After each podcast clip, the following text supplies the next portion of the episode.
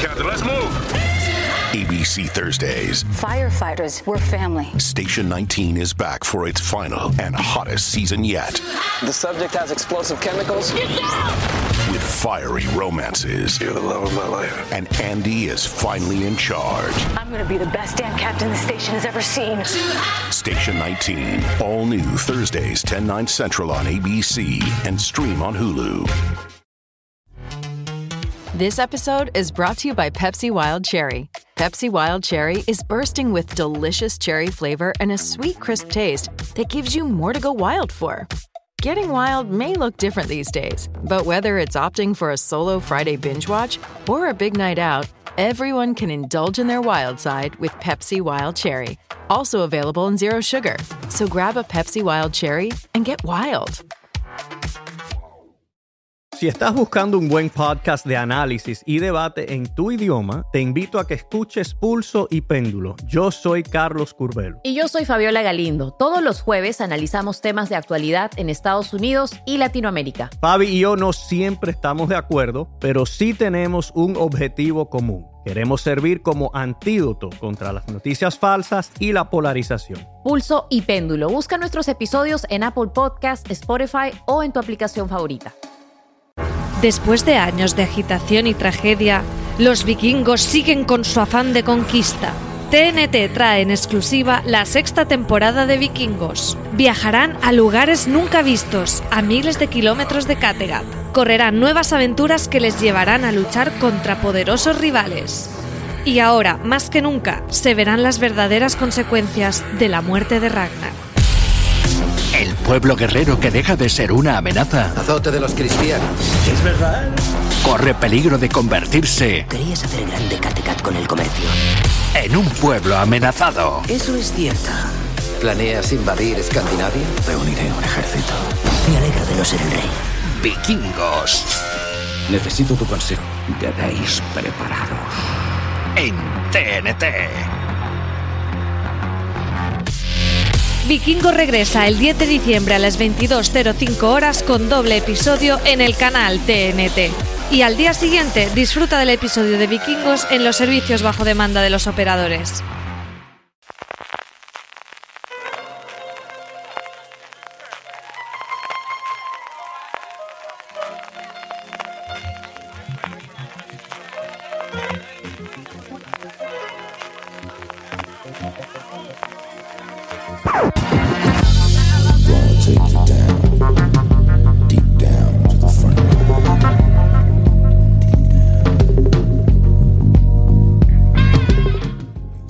Bienvenidos a Gran Angular, el programa de fuera de series donde analizamos cada semana un tema de la industria televisiva en profundidad. Esta semana se nos acerca el fin del año, toca repasar este 2019 que se nos va a ir, en concreto cómo ha ido el año en Estados Unidos. Dentro de nada le dedicaremos otro exactamente igual a España. Vamos a hablar de la gran industria televisiva, la industria de los Estados Unidos, y para ello junto a mí CJ Navas tengo en primer lugar a Valentina Morillo. Valentina, ¿cómo estamos? Hola, ¿qué tal? Yo estoy muy bien. Y también a Álvaro Nieva. Álvaro, ¿cómo estamos? Pues muy bien, también muy contento de estar aquí con vosotros. Hemos hecho eh, el programa una bueno una cuatro bloques, un último de predicción del 2020, pero fundamentalmente hablar primero de eh, los grandes movimientos de la industria. Quizá el 2019 no ha sido tan tan eh, cataclísmico como el 2018, pero ya veremos que hay muchísimo movimiento. Un segundo en cuanto a tendencias dentro de las distintas series que hemos podido ver y luego pues hablar de series concretas con los éxitos, con los menos éxitos, con alguna caída y alguna que se os ha venido abajo, aunque luego ya hablaremos de lo que nos apetezca conforme vaya funcionando el programa. En primer lugar, y eh, empezando con el tema de la industria, Valentina, lo comentábamos con Marina, tú y yo, en este repaso que hicimos de la década, el efecto del Me Too se ha seguido notando este año con las ramificaciones en la industria, especialmente el hecho de no vamos a seguir tolerando a perfectos imbéciles dentro de la industria y no es necesario trabajar con idiotas, no pasa absolutamente nada porque se vayan a su casa, que hay gente muy capaz y muy posible de hacer cosas sin necesidad de ser imbéciles. Qué bien lo has dicho, CJ. pues, ¿qué más podemos añadir a esto? Sí, es una, una de las cosas que nos trajo el Me Too y es descubrir que las cosas se pueden y se deben hacer bien y poner las reglas claras para todos y esto nos ha traído entornos laborales más seguros y que sobre todo que ya no se queden calladas las cosas, que en cuanto haya la mínima sospecha de que algo no está funcionando bien, eh, se pueda hablar sobre ello y encontrarle una solución rápida. Consecuencias que hemos visto este año del MeToo, positivas, negativas para los que han sido culpables.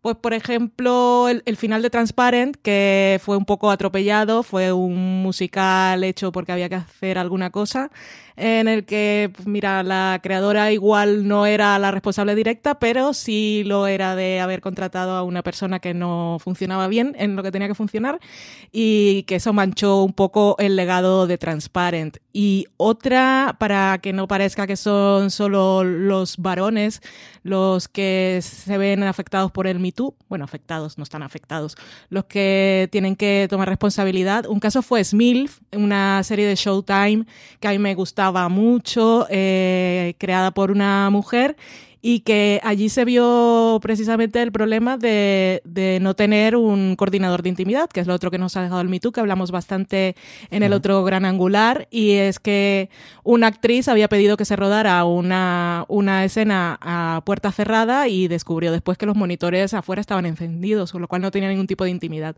Ese tipo de cosas, afortunadamente, ya no volverán a pasar. Álvaro, y todo este eh, eh, efecto de MeToo que se está empezando a ver también en la serie, hemos tenido una grandísima Esperemos que primera temporada de Creedme en Netflix. Tenemos este The Morning Show, la gran apuesta de Apple TV Plus, que sabemos que se ha tenido que reescribir o reinventar, también abrirse corriendo eh, para estrenarse y tener todo este efecto. Un efecto que yo creo que veremos mucho más en las series que nos llegan a partir del 2020. Sí, al final las series son siempre reflejo de la sociedad y poco a poco se han ido metiendo tanto en tramas pequeñitas en, en otras series que hemos tenido, pues eso, eh, historias concretas como serie mucho más centrada en, las consecuencias del Me Too, en lo que ha despertado, en las, conciencias que ha despertado el Me Too, como el caso de Creedme. Y luego, aparte de, todo esto, como decía Valen, mm, y como decías tú, eh, no solo es algo relacionado con el acoso sexual, sino que se ha derivado tener una mayor conciencia de que el, entorno de trabajo tiene que ser un entorno seguro para todos, donde todo el mundo esté más o menos bien avenido y donde no haya, como decía, gilipollas. Y entonces no solo ha habido despido por cuestiones de acoso sexual, sino también, por ejemplo, a, a Carl Suter, el, creador de Sons of Anarchy, que ahora estaba trabajando en Mayans MC, pues lo echaron pues porque era pues eso, un sobrado y era y tenía una conducta un poco extraña en el rodaje y de repente eso estamos viendo como grandes productores ejecutivos que han tenido siempre mucho poder a los que no se le ha podido rechistar nada, a los que no se le ha podido contestar, de repente no tienen ese poder ya y, el sistema está preveniendo para que no estén eh, pisoteando a los que tienen por debajo y tratándolos mal. También vimos el caso de la serie al maletal donde echaron a uno de los actores por, por malo rollo en el, en el set y bueno, parece que, esa es la conciencia que está dejando más allá del acoso sexual. No, que iba a decir un caso que se nos olvida o que es fácilmente que pase desapercibido, que es eh, algo positivo que nos ha traído el Me en cuanto a temas de los que se habla, más allá de casos concretos como el de Creedme, temas de los que se habla y cómo se decide rodar y por qué ya no hay desnudos gratuitos. Es eh, Anatomía de Grey, que en su temporada número 15, que se emitió en el primer semestre del año, eh, mostró por primera vez en la televisión generalista cómo se usaba un kit de violación, porque era algo de lo que se hablaba, pero que las cadenas, el estándar en practice siempre decía, no, esto no, que esto es un poco incómodo y a la gente no le va a gustar, que Shonda Rhimes mandó una carta que luego circuló por allí, por allí, en los medios que se hicieron eco, en la que decía, si toda la vida hemos mostrado la violencia sexual sin que haya ningún límite y ningún problema y nadie parezca que le moleste, ¿por qué no vamos a mostrar esto que es un proceso largo y doloroso por el que tiene que pasar una víctima. El Me y sus cosas buenas. Hablemos después del poder que tienen desde luego los nuevos creadores como Kondo Sonda Rain, que al final se han convertido en, el baluarte de, la creación y de los contratos en, las series. Pero antes de ello, eh, quien les está pagando las nóminas, quien les está contratando, son todos los nuevos jugadores en estas guerras del streaming o guerra del streaming que ya nos viene encima, Álvaro, y que hemos visto. Bueno, hemos visto uno de ellos, lo hemos visto, el otro lo hemos intuido y nos llegará el año que viene, al menos a España. Dos de los grandes jugadores, uno de cada uno de los dos frentes, ¿no? el proveniente de los proveedores de contenido tradicionales y más tradicional que Disney, poquitas cosas hay. Disney Plus y un poquito la reinvención que se está haciendo con Hulu después de la compra de los activos de Fox, eh, que incluía esa parte de, de Hulu. Y por otro lado, Apple, que entra en pleno, más allá de ser un agregador de canales en Estados Unidos y de poder suscribirte a ellos de forma similar a lo que en Estados Unidos utiliza también Amazon, con este lanzamiento de su contenido exclusivo de sus nuevas series con Apple TV Plus. De Disney Plus conocemos poquita cosa más allá de lo que eh, sabemos Holanda, de lo que hemos visto de la, de la interfaz, pero sí que hemos visto, desde luego, varias de las series de Apple TV Plus. ¿Qué te parecen los lanzamientos de las dos plataformas, Álvaro? Bueno, son muy dispares porque Apple ha entrado muy poquito a poco con unas críticas bastante negativas que luego no han sido tan negativas por el caso, en el caso, por ejemplo, de, de Dickinson y de Morning Show, que al principio, pues esas cuatro series que lanzaron, eh, todas tenían críticas terribles y de repente estas dos hay mucha gente que está diciendo, oye, que no, que no están tan mal, que, que echadle un ojo que merece la pena. Pero sí que ha sido como algo de poquito a poco y Disney ha llegado arramplando como un elefante en una cacharrería y con The Mandalorian, que obviamente era algo que no iba a pasar desapercibido, ha llegado, digo, en general a Estados Unidos, pero aquí no, que estamos esperando. Y yo, afortunadamente, no me he comido ningún spoiler de The Mandalorian, pero sí que he visto todos y cada uno de los GIFs de Baby Yoda. Ya sabemos que eso es algo que cuando llegue aquí estaremos deseando, deseando verlo. Y luego, aparte de eso, pues nos quedan eh, también el horizonte eh, un par de plataformas que no han llegado, pero sí que sabemos que van a llegar y que se han anunciado que son HBO Max y Peacock. Ahora hablamos de HBO Max y Pico. ¿Qué te ha parecido la entrada de, Apple TV Plus eh, y qué esperamos de Disney Plus, Valentina? Pues Apple TV Plus yo creo que es el gran bluff del año, porque lo mantuvo todo tan en misterio y como son unos artífices de la venta y el marketing, quisieron rodearse de, de, tanto misticismo para luego pues llegar con lo que tenían, que era poco, porque nosotros solo vamos a tener catálogo original, no queremos cosas que ya se hayan visto, así que tenemos, tenemos cinco series y cada mes íbamos poniendo una o dos. Era complicado aterrizar en esas condiciones, así que ha sido bastante descafeinado. Eh, como decía Álvaro, Dickinson está muy bien, The Morning Show yo me he enganchado al final. Eh, parecía un poco de Newsroom, pero es más escándalo y por ese lado, pues mira, va tirando. Mm, ha perdido, creo que no tiene vergüenza de, de ser un poco el tipo de serie que es y Jennifer Aniston está genial. Pero bueno, y ser Vale, está creo bien. que sí, que esa frase la deberían de poner en, en una valla publicitaria. Parecía de Newsroom, pero es más escándalo. Me la acabas de vender. Eh, eh, no, de verdad, a mí me ha, me ha, encantado. Y luego las pelucas de Reese Witherspoon siempre te distraen. Cuando la cosa pues, te varía un poco, dices, hostia, qué peluca tiene, de verdad. Bueno, está bien, está bien, tiene sus cosas. Y, y bueno, eso, um, Apple un poco bluff y Disney es, es todo lo que prometía y más, aunque tuvo sus sus problemas de servidores y, todo lo demás, pero es que ya tenía un catálogo que se vendía solo. Luego, como decía Álvaro, está el Baby Yoda, que ya hemos visto todos los GIFs, pero es que yo entro literalmente después de que se ha emitido cada episodio en Estados Unidos a buscarlos en Tumblr. Mi preferido es el de Baby Yoda que está con la tacita de té porque me vale para representar uh -huh. muchos momentos. Fue cuando estoy esperando a alguien, cuando estoy meditando, si estoy melancólica, si estoy enfadada, me representa en todos los momentos de mi vida Baby Yoda.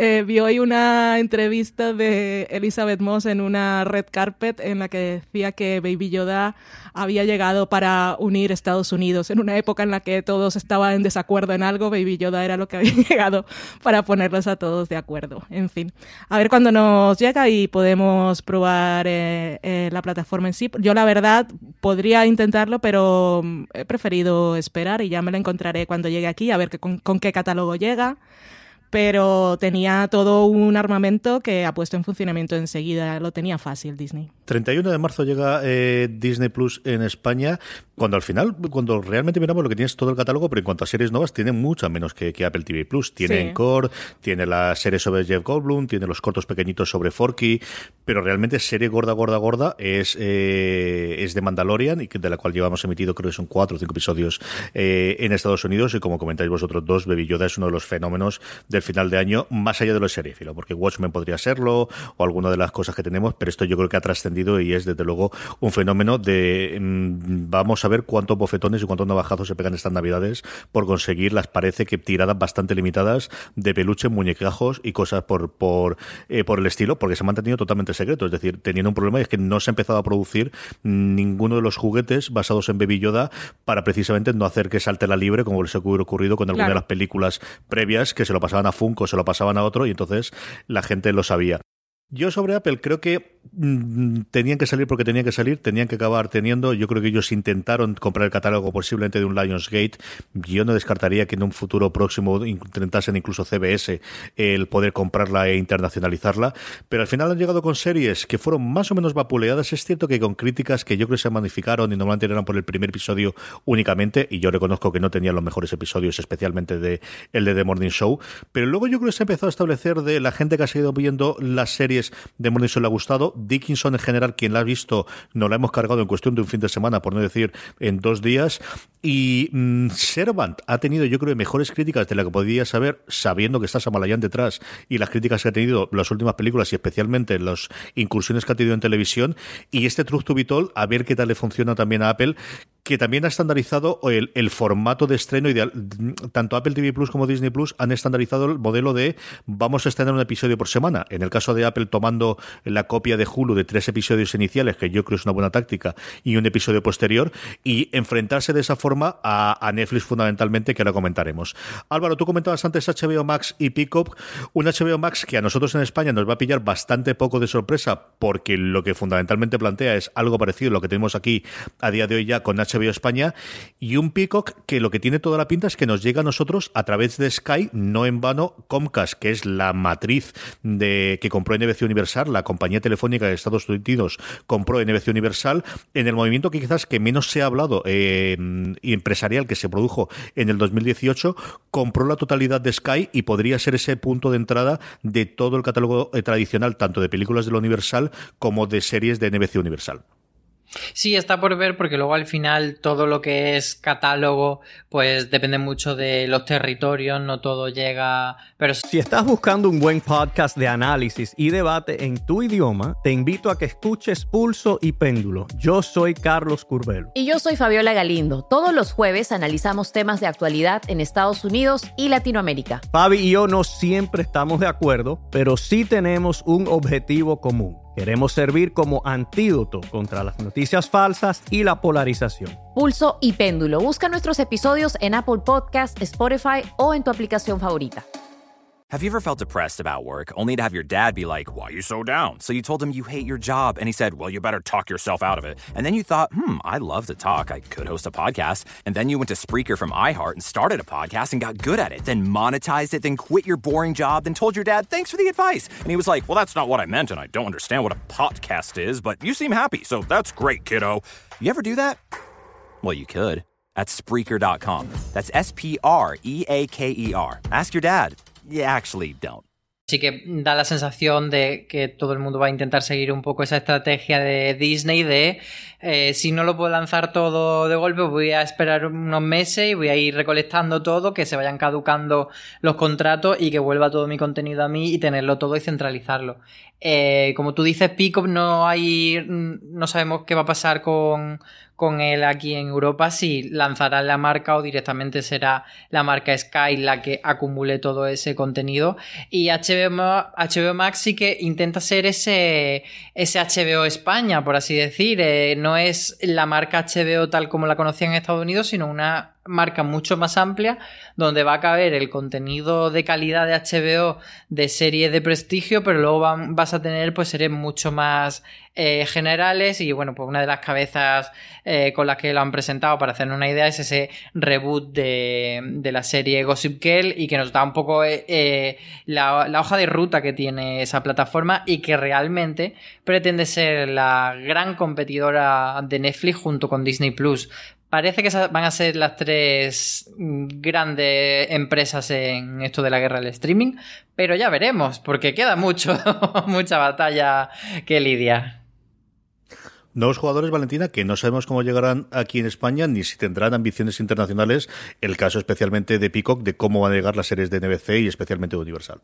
Sí, es que no, no tenemos ni idea cómo van a hacer, si lo van a hacer con Sky o no. Y como decía Álvaro, hay tantas cosas en juego, contratos que se caducan y, y qué material. Incluso en Estados Unidos aún no tienen totalmente claro y concreto ni cómo lo van a hacer. En el caso de HBO Max eh, tienen desde el principio la duda y, y se ha trasladado también fuera, aunque nosotros no tengamos nada que ver porque no tenemos el canal HBO como tal, sino solo la plataforma de streaming. La gente no tiene claro si, la, si HBO, las cosas van a estar también en HBO Max o no. Así que tienen que llegar esas plataformas, eh, lanzarse y que, que, veamos qué es lo que van a hacer allí y aquí, porque van a ser seguramente cosas muy diferentes. Así como cuando Netflix salió al resto del mundo, eh, que aquí en España hemos vivido todo el, el, proceso con las series que ya tenía Movistar, que a mí siempre se me olvidaba que Orange is the New Black, las temporadas nuevas no estaban en Movistar, eh, no estaban en Netflix, sino en Movistar. Así que uh -huh. habrá que ver cómo establecen ellos esas marcas fuera de Estados Unidos. Valentina nombraba al gigante rojo, nos nombraba Netflix. Álvaro, este año es el año en que hemos descubierto que A, Netflix puede cancelar series, B, Netflix sabe cabrear a toda la crítica cancelando día a día. Pues sí, Netflix no solo puede cancelar series, sino que quiere cancelar series y lo va a hacer. Y este año ha cancelado muchas y, ha aplicado también una estrategia que, que está haciendo cada vez más habitual, que, que yo lo llamo la cancelación bien queda, que es te cancelo la serie, pero te lo digo un año antes. Te digo, la renovamos por una temporada más que va a ser la última. Entonces, en cierto caso, sí que es verdad que eh, obedece a una voluntad de cerrar la serie bien y cerrarla en su momento, pero otras veces, como por ejemplo el caso de Glow, es una serie que podría haber durado mucho más y la cancelan de cara a la cuarta temporada, pero podrían haber seguido si hubiesen querido. Entonces, en ese caso, pues ha sido un año un poco de Netflix de muchas cancelaciones y sobre todo de ir cerrando todas las series que tenían tradicionales desde, bueno, House of Cards acabó en la temporada pasada, pero Orange is the New Black, que era la otra gran serie longeva, ha terminado y si no recuerdo mal, eh, creo que la serie mmm, más eh, antigua en fecha, no el número de temporadas, pero sí en fecha, uh -huh. que tienen en drama es Stranger Things. Todo lo que ha habido entre los comienzos de Netflix y Stranger Things ha ido muriendo. Tipo de OA, Día a Día que tú nombrabas, Clarita Diet, han sido muchas series que han terminado y muchas que van a terminar dentro de muy poco. Y vemos, Valentina, cómo eh, tienen conflictos con creadores, alguna, yo creo que quizás magnificada, pero con Walt Walsberg de, de Boya Hosman ha tenido declaraciones de, hombre, la cancelación no nos han dado una temporada más, pero podíamos ser seguido y no es del todo que tuviésemos tan claro. Y luego yo creo que un desastre de relaciones públicas con esa nota absolutamente infecta que hicieron con la cancelación de día a día, que yo creo es lo peor que ha hecho de comunicación Netflix. Y mira que lo hacen bien habitualmente, pues yo creo de los tiempos de Quickster, cuando intentaron hacer cambiar el nombre y todas estas cosas, desde luego en la época moderna de Netflix, yo no recuerdo una metida de pata a nivel de relaciones públicas similar a lo que ocurrió con la cancelación de día a día. Sí, lo de día a día no se entiende y las justificaciones que daban es que son ofensivas más que otra cosa. Para esto no digas nada y la cancelas y ya está. Y te quedas callado que estás mejor. Pero sí, sí que ha habido problemas con eso, con lo de Boyack, que las declaraciones de Aaron Paul que daban a entender que era lo del sindicato, de los animadores que estaban luchando por sindicarse, que sí parecía que era eso, que no. Al final no hay una declaración clara y concreta por, por las dos partes, hablamos de creador y de Netflix, Parece que la decisión sí fue de Netflix, no por eso en concreto. En cualquier caso, avisaron antes, como dice Álvaro, que eso ya es algo que agradecer. Pero como en medio también cancelaron la serie de Lisa Hannawalt, la de Tuca y Berti, que era una serie que podía haber continuado, que eso seguro que no, uh -huh. no es nada caro pero Netflix, así como antes era la serie en la que renovaba y renovaba y rescataba, bueno, luego rescató Lucifer y la, y la cancela, o sea, ya se acaba. Entonces está haciendo unos movimientos ya de quiero tener cosas, voy haciendo cosas por todo el mundo, luego vemos si continúan y si no continúan te enfadas un día, pero como al viernes siguiente te voy a estrenar 10 series más, todo se olvida. Todo parece que es desechable y pasajero en Netflix y con tantas noticias les van dejando todo como que no importa. Este es el año en el que evidentemente están creciendo los costes de producción, cada vez hay mayor demanda, pero que no se va a decir, Álvaro, que por lo que se iba a pagar más y además por los derechos, tan solo en Estados Unidos, en algunos de los casos, serían las grandes sitcom con centenares de episodios, efectos como Friends, como Seinfeld, con The Big Theory, que ahora entra también en cartera de posibilidad. Se habla siempre de centenares de millones de dólares, la cantidad de dinero que siguen generando estas series, de las que vamos a tener muy poquitas más, porque en las plataformas o el nuevo modelo de producción no va a dar para tener habitualmente, pues eso, 200, 150, 250 episodios como tienen las 10 series importantes de la sitcom de los últimos 25 años. Claro, es que son series que siempre apetece volver a ver y que no son tantas las series que, que se prestan a esto, porque series con muchos episodios las hay, pero en drama quizá es más complicado de repente ahora ponerte en Netflix ver episodio antiguo de CSI o episodio antiguo de Mentes Criminales o de ese tipo de ficciones o de urgencia incluso. Pero Friends es algo que siempre apetece, un caramelito. South Park es una cosa que también para un catálogo está muy bien. Entonces, eh, siempre han sido series que eh, la sindicación, que son las eh, repeticiones que se hacen en el entorno del cable y en las estaciones regionales de Estados Unidos, siempre han funcionado muy bien la venta de derechos. y un dato concreto era que Los Simpsons era tan golosa que nadie podía comprarla porque requería una inversión de mucho dinero y, y al final nunca nunca la vendían en sindicación y Los Simpsons estará en Disney Plus como una de esas grandes joyas y las otras pues han ido cayendo en diferentes manos, como tú decías, Friends, Seinfeld, Big Theory, South Park y, bueno, e, es algo que llama mucho la atención pero que no es tan raro.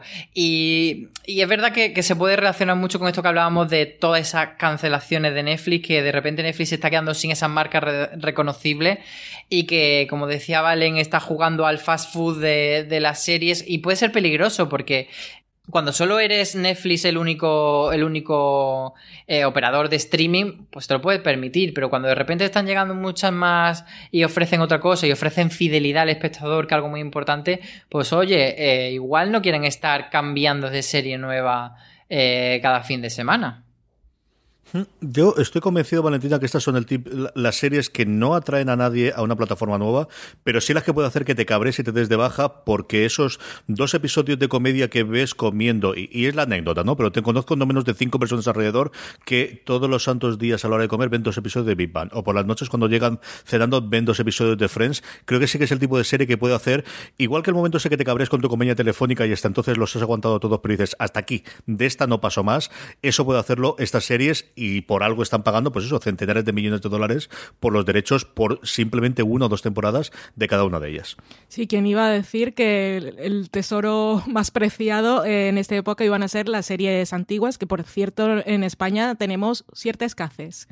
Y hablaba Álvaro de Los Simpson y South Park, creo que fue la última serie animada de muchos episodios que estuvo ahí en puja, creo que al final se la llevó a HBO Max si no me acuerdo, 500 millones por tener, eh, que antes lo tenía Hulu. 500 millones de dólares por tener los derechos de streaming, pero es que eso es em, una cartera segura que tienes para tener a gente fidelizada, porque son son muchos episodios para empezar y si es una serie que te gusta no te importa repetirlos.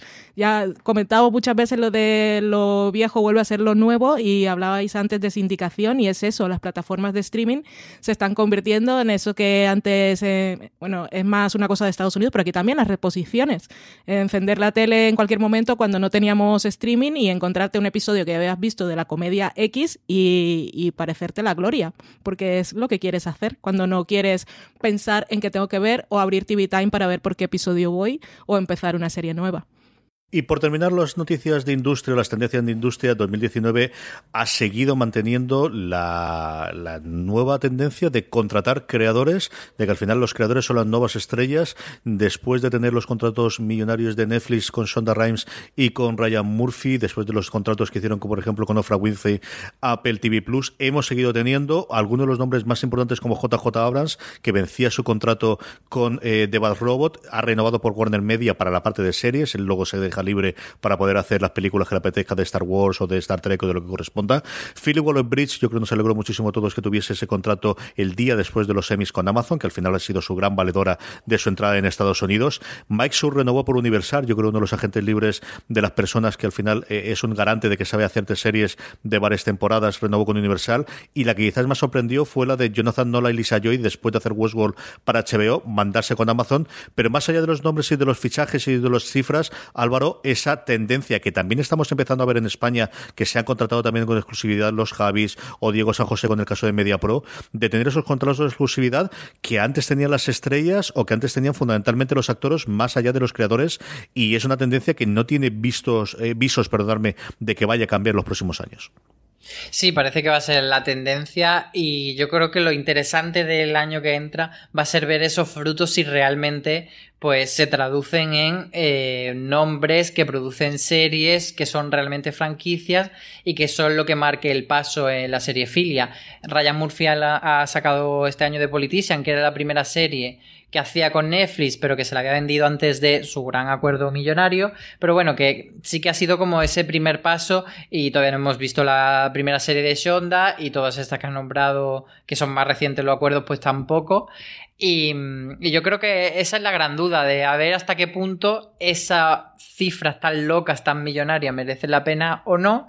Y si eh, luego al final realmente la suerte de encontrar una bomba y un caramelito seriéfilo puede ser eh, de alguien joven que no te cuesta nada más que cuatro duros, entonces iremos viendo si, si se mantienen esos sueldos.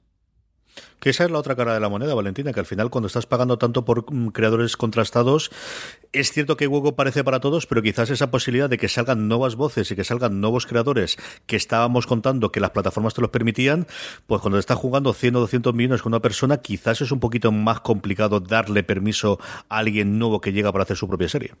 Es complicado. Eh, eso demuestra, por un lado, parece que es la, la apuesta más clara, más sólida y bastante inteligente, que es el creador de contenido al que la gente ya reconoce su nombre, de esto que se ha hecho toda la vida en el cine, aunque no sepas quiénes son los productores, porque te ponen de los productores de la película tal, que no te pone el nombre del productor. Eh, en, la televisión los creadores tienen nombre eh, y la reconocible y la gente puede ver una serie puede ser suficiente argumento de venta, aunque los actores no sean los más reconocidos, tener detrás el creador de una serie que le ha gustado mucho.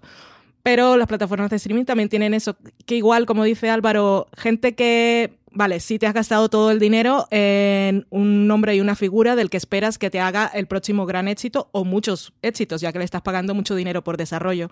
Y mientras tanto, podría haber menos dinero para todo el resto de gente que está esperando una oportunidad, pero como esta gente que está deseosa de empezar a hacer cosas tampoco tiene de entrada las aspiraciones ni, ni tiene el caché. Para exigir más, pueden empezar haciendo cosas un poco no guerrilla porque ya no lo necesitan tanto, pero pueden salir muchas cosas interesantes de ahí y eso sería, creo que, creo que molaría, seguir encontrando pequeños títulos rollo Fleabag, que nadie se esperaba que se convirtiera en lo que fue, que lo que le paga Amazon es poco, pero no conocemos los detalles del contrato, que igual ella pues, también se reserva copyright o otro tipo de derechos, porque la cifra es baja para lo que ha sido Phoebe Waller-Bridge eh, eh, este año sobre todo, que eran 20, 20 millones de dólares anuales, ¿puede ser? Bueno, que en comparación sí. con todos los demás... que a veces dijimos solo. Es que solo, pero bueno, yo espero que ya haya negociado otro tipo de cosas y, y, tenga ciertas libertades, pero es que no sabemos. Están, están en, realmente en una fase de experimento y nosotros estamos aquí para verla en directo. Desde luego seguiremos todas estas tendencias y hablando de tendencias, metiéndonos ya en lo que es la temática de las series con las que hemos disfrutado, que han sido muchísimas este año. Álvaro, hemos tenido de todo, hemos tenido ciencia ficción, hemos tenido terror, hemos tenido fantasía, hemos tenido risas, llanto, lo que sea, pero si lo que queríamos este 2019 era sufrir, madre de Dios que si hemos podido sufrir, vaya caterva de series para sufrir hemos tenido este año. ¿eh? Si estás buscando un buen podcast podcast de análisis y debate en tu idioma, te invito a que escuches Pulso y Péndulo. Yo soy Carlos Curbelo. Y yo soy Fabiola Galindo. Todos los jueves analizamos temas de actualidad en Estados Unidos y Latinoamérica. Fabi y yo no siempre estamos de acuerdo, pero sí tenemos un objetivo común. Queremos servir como antídoto contra las noticias falsas y la polarización. Pulso y Péndulo. Busca nuestros episodios en Apple Podcast, Spotify o en tu aplicación favorita. Here's to the great American settlers, the millions of you who settled for unsatisfying jobs because they pay the bills. Of course, there is something else you could do if you got something to say. Start a podcast with Spreaker from iHeart and unleash your creative freedom. Maybe even earn enough money to one day tell your old boss, hey, I'm no settler, I'm an explorer. Spreaker.com. S P R E A K E R. Over today. Si ha sido como os pareció duro el cuento de la criada, pues agarraron los machos que vienen curvas. Eh, ha sido el año de Chernobyl, de Years and Years, que son dos series que todo el mundo me ha dicho que son maravillosas, lo sé, pero es que no puedo ponerme con ellas. Years and Years solo pude ver el primero y fue como, por favor, es que me encuentro mal y, y sé que va peor y sé que no quiero, no quiero, no quiero llegar a ese cuarto capítulo de llorar que todo el mundo habla. Yo sí que he sufrido, por ejemplo, con Así nos ven, que es muy, muy dura, o con Diat, que me gustó mucho, pero también hay que hay que te tiene que pillar un día en el que o tengas muchas ganas de llorar o estés muy fuerte, pero, pero son complicadillas. Valentina, desde luego sufrir, para sufrir hemos venido en este mundo, pero qué cantidad de dramas, de, de, de, sufrimiento y de catarsis, ¿no? También por otro lado, de en alguno de los casos estos incluso de acabar finalmente bien eh, la cosa después de pasar muchísimos vericuetos y muchísimos problemas a lo largo de la serie. Sí, un, un ejemplo de acabar la cosa bien y servir de catarsis es Creedme, sin decir nada más, si hay alguien que no la ha visto. Yo sé que es una serie que cuesta, porque ¿cómo convences a alguien de ver una serie en la que a una pobre pobre chica que vive sola, que ha pasado toda su vida fatal, la violan, denuncian, no le creen y después la denuncian a ella porque ha mentido cuando no ha mentido. Es que es imposible que convenzas a alguien de entrada a ver eso porque sí. Pero este es un ejemplo y en este caso, spoiler no, es spoiler sano. Yo por eso antes de, de empezar a ver la serie busqué el artículo original y yo necesitaba saber que, que iba a haber una luz al final del camino porque si no, eso es imposible. Pero otro ejemplo de serie de sufrir de la que se ha hablado mucho, que muchos dicen que es una de las grandes series de 2019, es la miniserie de Virtus que se, que se puede ver en filming, pero es que yo he leído la sinopsis y yo soy incapaz de enfrentarme a esa serie. Pero, pero sí, era la, la época de sufrir, pero es que piensas, Chernobyl lo pasas mal, pero queda, es diferente, así nos ven, sufres, que, bueno, en fin, hemos venido a sufrir, a pasarlo bien, pero a sufrir. Yo, de The Virtus, eh, Juan Galonce intentó venderme la serie diciendo los últimos 15 minutos son los 15 minutos más duros que jamás he visto en la Gracias. televisión. Yo, no tengo ninguna necesidad de someterme a esto en este instante. Sé que tengo que verla. El otro día que hablamos con John Mary Paul Francis y yo, con el director de contenido de filming, me volvió a decir lo buenísima que es la serie. Yo no digo que no, pero me tiene que pedir en, en un momento moral distinto porque de verdad que no, uf, madre mía de mi alma. Ya hemos sufrido mucho este año. Otra cosa que yo hemos tenido este año y, y que no es natural de, de este ejercicio, estamos viendo, gracias también la entrada de, protagonistas femeninas y protagonistas femeninas fuertes. Comentáis vosotros antes el cuento de, la criada, pero quizás este año se ha dado en segundas temporadas como Killing Eve con Fleabag, las dos que al final salen de Figure Bridge, recientemente Watchmen, pero yo creo que sí que tenemos ya no solamente protagonistas femeninas fuertes, sino incluso un, sur, pequeño movimiento de antiheroínas, de mujeres que evidentemente no tiene que ser todo perfecto, te que tengan esa parte oscura a diferencia o, o, a, o, a, similitud quizás de, lo que tuvimos a primeros de los años 2000 con ese surgimiento del antihéroe y que está cambiando un poquito la, el, el, bando y, y, la parte del funcionamiento. Álvaro, ¿Hay suficientes series para hablar ya de un movimiento de una cantidad de series de antiheroínas como tuvimos de antihéroe?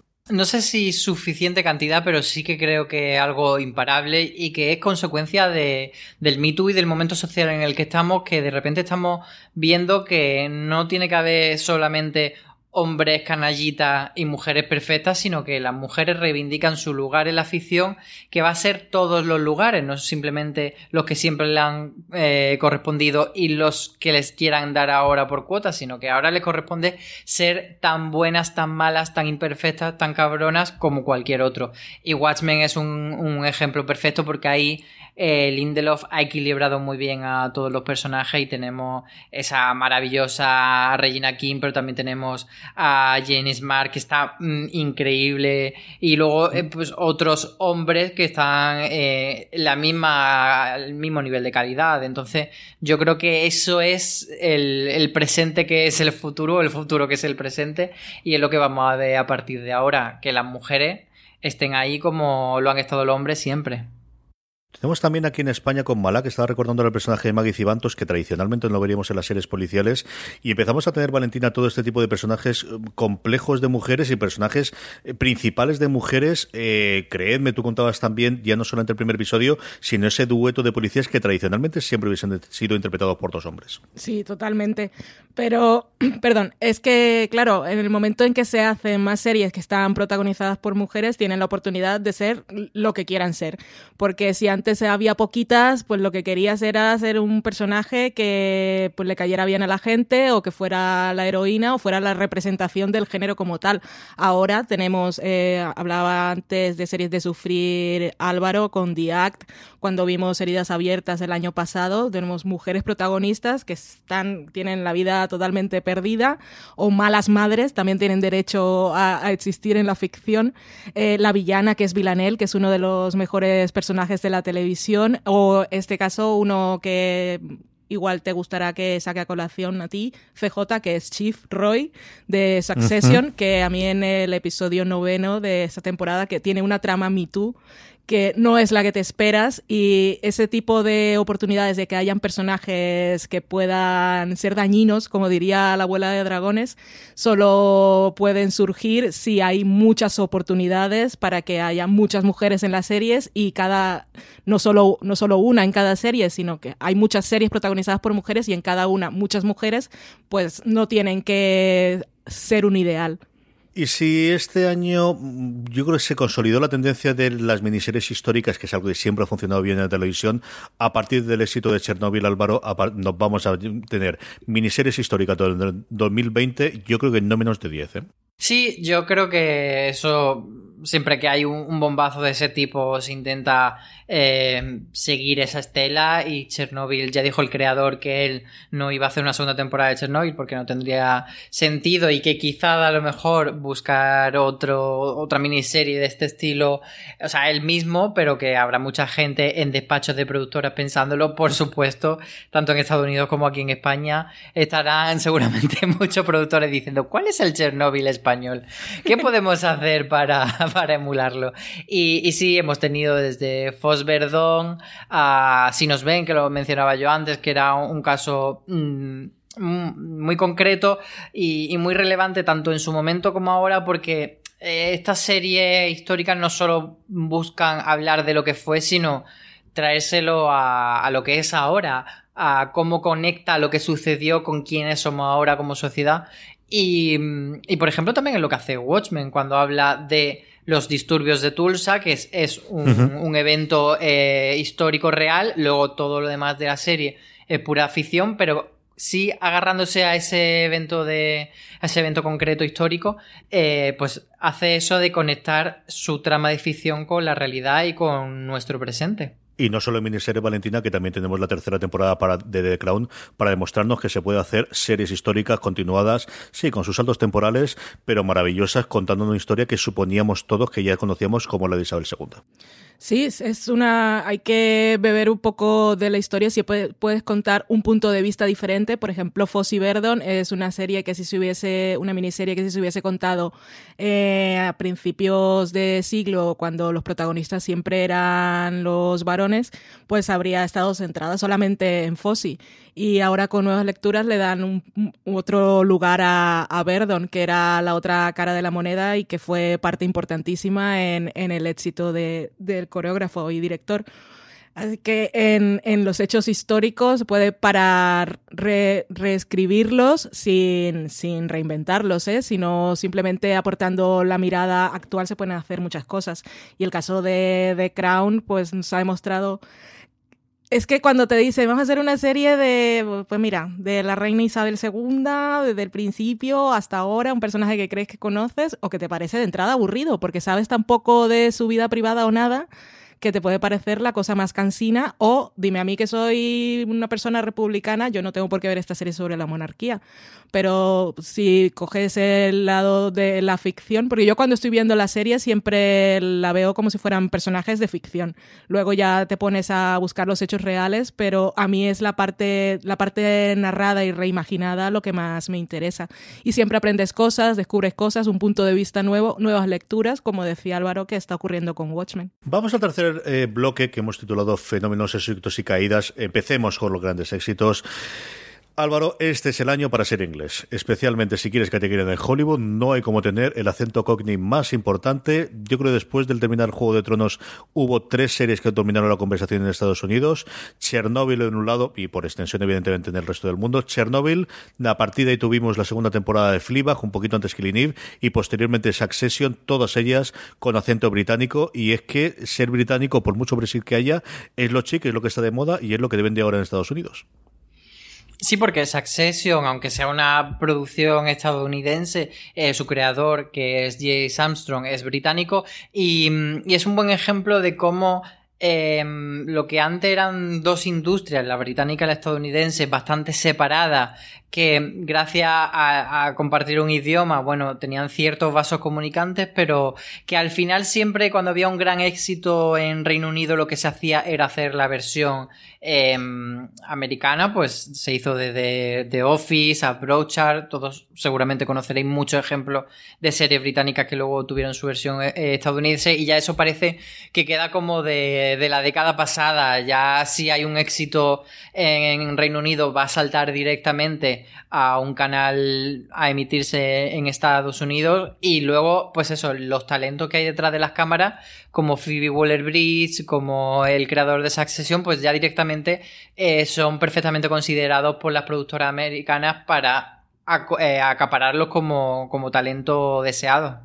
Mira que les gusta, sabíamos antes, yo recuerdo la oleada de llegada de actores británicos, especialmente con The Wire, ¿no? quizás es la que marcó y nos trajo Idris Elba, pero el desembarque de los creadores de este año, Valentina, ha sido eh, espectacular. No es porque no viniese de antes, pero este es el año, precisamente escribíamos sobre los semi, la cantidad de premios semi que de alguna forma tuvieron acento británico. Sí, en eso destacó por parte de todo el equipo de Fliba, que es británico, así que todos los discursos de agradecimiento de Phoebe Waller-Bridge, del director que es eh, Harry Brad Bradbeer, si no me equivoco. Bueno, en fin, eh, la misma Jodie Comer por Killing Eve, además todos los premios eran para Phoebe Waller-Bridge, qué maravilla. Eh, Charlie Brooker, que ya está con Black Mirror ganando premios por Mejor TV Movie desde uh -huh. hace años. Este año también ganó Bean Workshop por ver a English Scandal. Así que, bueno, y luego John Oliver, que no es serie, pero también es británico, eh, nos subió la... Eh, no sé si él estaba en la gala principal, pero bueno, que parecía más esto los BAFTA con mucho dinero que, que los semi y ya lo aceptan tranquilamente. Que es una sorpresa, decías antes Idris Elba, la primera vez que le escuché su acento real es que te quedas, te quedas loco. O el mismo que no tiene que ver con este año, pero son, es que hay tantos actores británicos eh, que los hemos escuchado siempre con su, con el acento americano. Por ejemplo, Matthew Rhys de The Americans, la primera vez que lo escuché, que aparte no me acuerdo si es escocés, irlandés, que tiene, tiene uh -huh. mucho acento. Es, es, maravilloso. Ya el idioma los une y, y, pronto ya no tendrán que fingir tanto. En Succession también es que no me acuerdo el nombre de, del actor, el, el marido de Shiv, que también es británico, que también lo escuché hablar el otro día, se me había olvidado que era británico. Pero en fin, maravilla, que, que, los, que los reciban y los traten muy bien, que son muy talentosos.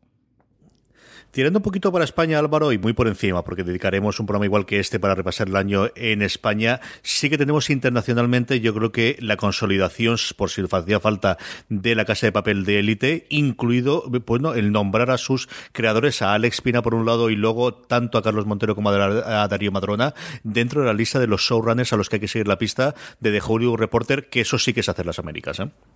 Sí, totalmente. Eso es ya ponerte en el mapa internacional y yo creo que ellos tres están ahí como una punta de lanza que desde luego muchos otros creadores españoles van a seguir. No estaban, por ejemplo, en esa lista eh, los de Bambú, pero por ejemplo Bambú tiene serie con todas las plataformas eh, internacionales. Van a hacer una serie, decían, para para Apple, pero tienen también una para Amazon y desde luego son también una gente que ha abierto camino en ese sentido.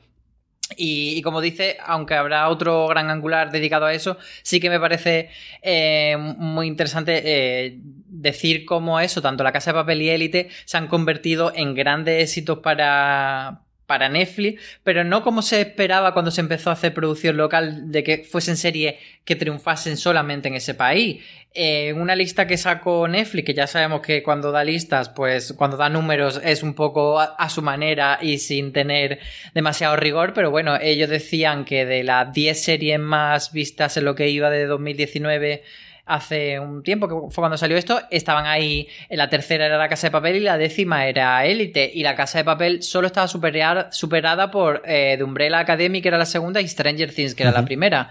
O sea, por encima de Sex Education, por encima de Creedme o de Dead To Me, que son producciones propias pues estaban ahí los Dalís, así que yo creo que es un motivo de orgullo y, y, que es la forma en la que tenemos de ver que la serie española ya no solo compiten para un mercado, digamos, de segunda división, de que no pueden acceder, o sea, que pueden venderse, pues... Si estás buscando un buen podcast de análisis y debate en tu idioma, te invito a que escuches Pulso y Péndulo. Yo soy Carlos Curbelo. Y yo soy Fabiola Galindo. Todos los jueves analizamos temas de actualidad en Estados Unidos y Latinoamérica. Fabi y yo no siempre estamos de acuerdo, pero sí tenemos un objetivo común Queremos servir como antídoto contra las noticias falsas y la polarización. Pulso y péndulo. Busca nuestros episodios en Apple Podcast, Spotify o en tu aplicación favorita en Europa del Este o que se pueden vender en Latinoamérica, que son lugares donde la industria audiovisual eh, está menos desarrollada que en nuestro país, sino que van a ir a los mercados principales y van a luchar con las grandes series de cara a cara. Sí, que ahora me acuerdo, no, no sé de qué hablaba Marina, eh, Marina Such, la redactora jefe de Fuera de Series, contaba en Twitter que había estado en un junket de prensa y entrevistando a, un, bueno, no sé, creador, actor, y de un momento dijeron, bueno, vamos a hablar de la Casa de Papel. O sea, ya España va a ser conocida por algo más que la Macarena, que eso está muy bien. Si estos son los éxitos, también ha habido fracasos y lo que hemos yo creo que he tenido una comprobación de esa mm, eh, segunda temporada problemática después de una grandísima primera temporada. Lo habíamos visto ya con el cuento de la criada eh, y esa división de opiniones que tuvo la primera y la segunda temporada y luego he vuelto a comprobar este segundo este año Álvaro con cosas como Killing Eve o con Big Little Lies que después de pues eso de tener una primera temporada brillante y refulgente unas segundas temporadas con cierta división de opiniones.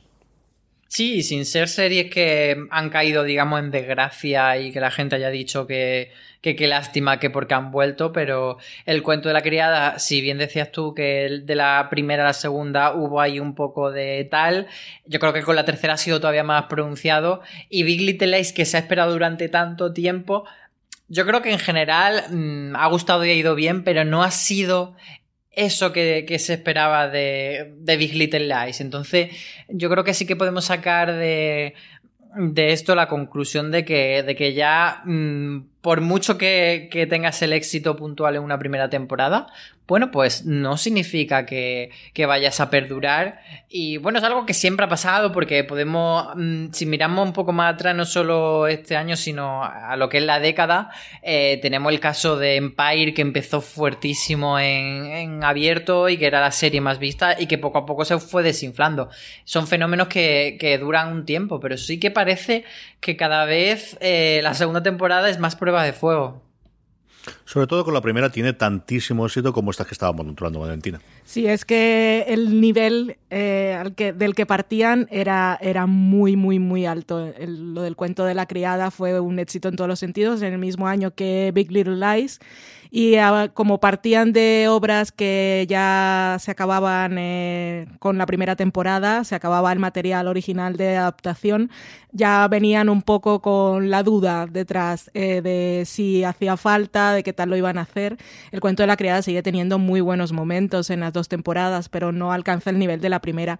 Y con Killing Eve yo pues, estoy un poco ahí que no, no estoy de acuerdo con, con las críticas pero entiendo que como la tensión de, de la primera temporada entre las dos protagonistas era tan fuerte, llevarlas a trabajar juntas en algún momento en la segunda le quitaba un poco un poco de intriga a la situación, pero siguen sigue teniendo eh, todo lo que la hacía especial, que es el sentido del humor y esa dinámica y ese manejo perfecto y exacto como una fórmula química del tono, que es lo que caracteriza tanto a Phoebe Waller-Bridge, aunque ella ya no esté en ninguna de las temporadas, eso lo siguen manteniendo en el espíritu de las series.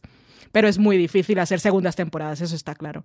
2019 ha sido el año que hemos despedido a grandes series de la televisión como Vivan Theory. Hablaremos dentro de nada de, Juego de Tronos, que evidentemente era el gran final esperado. Pero yo sí quería eh, al menos sacar unos segunditos para acordarnos de VIP, una VIP que quizás quedó oscurecida su última temporada precisamente por la emisión de Juego de Tronos simultáneamente en la emisión, Álvaro, y porque después, en vez de tener esa coronación que se podía esperar, pues llegó el huracán Philip Waller-Bridge y arrasó con todo y se fue de vacío, incluido esa posibilidad de batir todos los récords del mundo que ya los tenía pero podía seguir aumentándolos todavía más.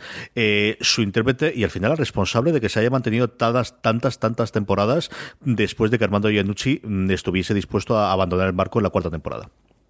Sí, parecía que iba a ser este año los Emmy como una partida parchí para, para VIP, que iba a llegar Julia Louis Dreyfus e iba a ganar y que la serie también, porque lo había hecho en no sé si los últimos cuatro o cinco años en los que había estado presentándose, no en el anterior que no estuvo por el parón que tuvo la serie, pero al final no, y, y sí que dio como la sensación de despedirse un poco por la puerta de atrás, pero yo sé que Valen eh, está muy contenta con, con, cómo se cerró la serie. Sí, es que la serie se, se, cerró genial y fue el final perfecto para la serie, sobre todo para el personaje de Selina Meyer.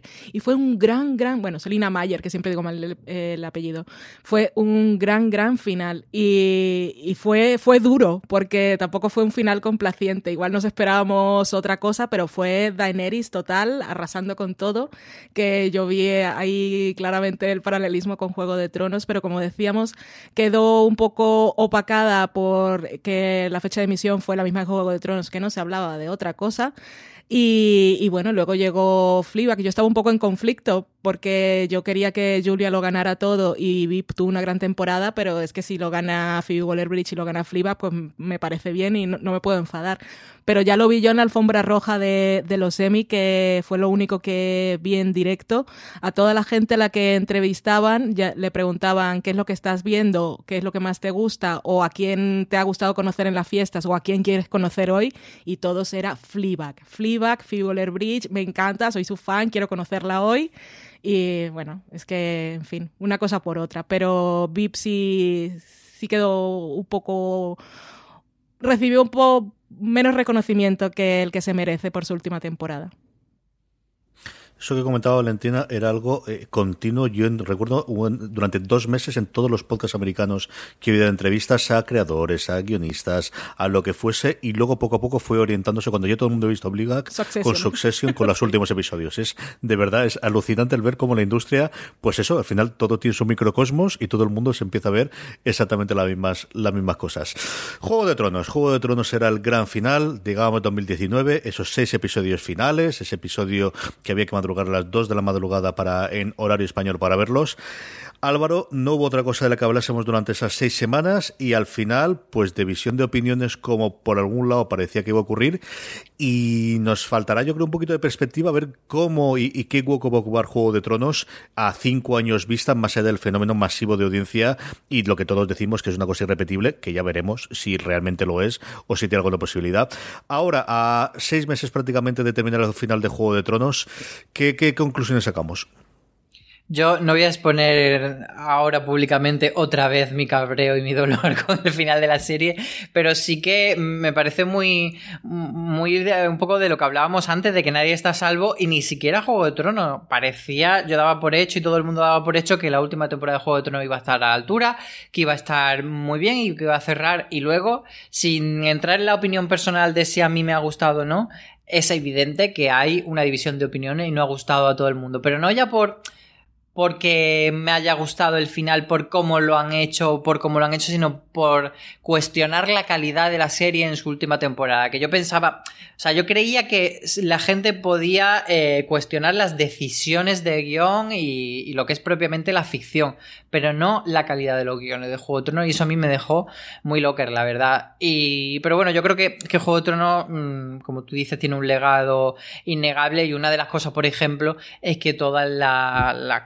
y las plataformas están buscando, por un lado, su serie de fantasía de referencia, pero también su serie grande. Ya no solo eh, hacer una nueva de Juego de Tronos significa hacer una serie fantástica con dragón, etcétera, sino tener una serie que sea ese gran pelotazo, ese gran driver que, identifique a una marca con, esa serie. Valentina, ahora seis meses prácticamente del final de Juego de Tronos. ¿Qué reflexiones podemos hacer sobre lo que ha supuesto la serie y, y cómo te quedó esa última temporada? Pues la última temporada me queda lejana y ya casi que la he olvidado. La conclusión que voy a sacar, yo también voy a sumarme al equipo de Álvaro Nieva para no emitir opiniones personales, pero sí puedo sacar una conclusión y es que recordaréis todos los titulares que se escribieron y escribimos sobre que se acababa Juego de Tronos, pero se le acababa Juego de Tronos HBO, que la cadena iba a quedar a la deriva, que casi el 60% de sus nominaciones a los Emmy de este año, que fue la cadena con más nominaciones, por encima de, Netflix, era VIP, que se había acabado, Juego de Tronos, que ya no volvía, eh, Deadwood, que era una película, Chernobyl, que era miniserie. Y decían, HBO, ¿qué va a hacer? Y entonces, mientras estaba Juego de Tronos en emisión, apareció Chernobyl, lo que demuestra que tienen pelotazos por allí, que no hay que subestimar a la gente cuando ves IMDB, porque decía, uy, Craig Mason haciendo esto, esto va a ser una risión. Pues no, mira. Pero entonces llegó Euphoria, llegó Watchmen, eh, enloquecieron todos los que no habíamos, enloquecimos, habíamos visto en su momento Barry y Succession. O sea que HBO, tal como se acabó Juego de Tronos, dijo, hola, sigo aquí, no me he ido. Hablemos, nada, 5 o 10 minutitos para terminar sobre el 2020. ¿Qué preveemos del 2020? ¿Qué preveemos que nos traigan estas guerras del streaming? ¿Qué preveemos que tengamos? Eh, yo tengo una curiosidad malsana, Álvaro, y es esto de Quibi, si es el último efecto piramidal de alguien que ha engañado a la gente diciéndole meter series de 3 minutos, que la gente quiere ver series de 3 minutos en el teléfono, y gente ha engañado mucho. Esa es mi teoría en los últimos tiempos. ¿Qué esperamos en el 2020 más allá de que nos sorprendan? Porque al final, mira que llevamos tiempo en esto, mira que llevamos haciendo estas cosas y nos sale un Chernóbil, nos pilla a todos con el pie cambiado. Pues fíjate, de lo que. Haciendo un poco reflexión de todo lo que hemos ido hablando, yo creo que mm, eh, hemos hecho un tránsito entre las series que nos acompañaban semana a semana y que veíamos lo que comprendía toda la temporada televisiva, con sus parones, etcétera, pero que más o menos íbamos todo el año con ella, y hemos pasado un poco al modelo de series de fin de semana. El estreno este que te lanza la temporada completa y a lo mejor hay veces que te la ventila en el fin de semana y otras que te dura una semana, dos, lo que tú puedas administrarte. Pero yo creo que ese consumo al final está haciendo, está, está creando un desapego hacia, hacia la serie, que nos olvidamos mucho más de ella y las vivimos muy intensamente en un momento, pero luego no nos están acompañando. Yo creo que eso es algo que tal vez se revierta en 2020 y que mm, se va a intentar, yo creo que apostar por marcas que generen un vínculo emocional mucho más grande en vez de este eh, las gallinas que entran por las que salen de Netflix. Yo creo que esa es una de las cuestiones. Y la otra, sobre lo que decía de Quibi, yo hasta que no se demuestre lo contrario, sí que creo que eso va a ser una burbuja que están metiendo pasta, eh, inversores, no sé de dónde salido, pero que yo creo que, que van a palmar pasta todos. Me encanta lo de, lo de que es una cosa piramidal porque lo veo totalmente. Ahora lo he entendido. Antes decía quién es esta gente, de dónde sale, pero ya veo que es todo una estafa, desde luego. 2020 eh, tenemos, vamos a tener mucha más gente haciendo series, muchas más series, lo cual quiere decir que puede haber muchos más bluff y desencantos, pero también algo que nos han demostrado, algo que nos ha demostrado los últimos años es que hay mucho talento eh, ya establecido, mucho talento por descubrir y que las buenas series de verdad consiguen hacerse un hueco entre todos los estrenos. Y aunque no las veamos en su momento los que nos dedicamos profesionalmente a ello, porque es que literalmente no tenemos tiempo, acabaremos eh, descubriéndolas y, y siempre, siempre habrá una nueva serie que no sabemos de dónde va a venir, que puede aparecer por ningún lado y que puede ser una con un presupuesto inmenso, pero también puede ser un Fleabag. Así que sorpresas. Yo lo que sé es que tal como ha sido este 2019, con lo que nos ha costado hacer listas, que es lo peor del mundo, yo creo que 2020 no tiene por qué ser peor. Lo que está clarísimo es que en el 2020 seguiremos en Fuera de Series hablando de todos los estrenos, hablando de esas series que esperamos que vuelvan. Sí, te estoy mirando a ti Succession y The Crown, a ver si le estrenan también ahora que ya están rodando simultáneamente la cuarta temporada con la tercera. Y como comentamos, esas series que nos sorprenden, que de repente, pues mira, nos sale un Chernobyl o nos sale una segunda temporada de Fliba que, que no esperábamos absolutamente nadie. Como os digo, la tendremos aquí para comentarlas en Fuera de Series, incluido a Álvaro Nieva. Álvaro, un beso muy fuerte en este próximo programa. Un beso a todos. Valentina, un beso muy muy fuerte, Valentina Morillo, hasta el próximo programa. Un beso y hasta el próximo programa. Y a todos vosotros, querida audiencia, tendréis todos los enlaces de todos los comentarios que hemos realizado en eh, las notas del programa, que las podéis ver en el propio reproductor donde estáis oyendo este programa, o bien en fuera de series.com, que nos podéis escuchar en Apple Podcasts, en iVoox, en Spotify, esto ya lo sabéis. Lo que posiblemente no sepáis es que estamos haciendo otro programa de fuera de series en colaboración con TNT, que son los análisis episodio a episodio de Vikingos. Así que si estáis viendo la sexta y última temporada o si tenéis ganas de reengancharlos, es el momento para hacerlo. Eso sí, lo tenéis independiente, tenéis que buscar en esos lugares donde nos escucháis a día de hoy, en Apple Podcast, en iVoox, en Spotify o en tu reproductor de confianza, buscar Vikingos, el podcast oficial, y así podréis escuchar todas las semanas a Francis Arabal, a María Santonja y a Richie Fintano hablando y desgranando todos los episodios de Vikingos. Gracias por escucharnos, volvemos en un programa próximo ya dentro de nada, y como siempre os digo, recordad, tened muchísimo cuidado y fuera.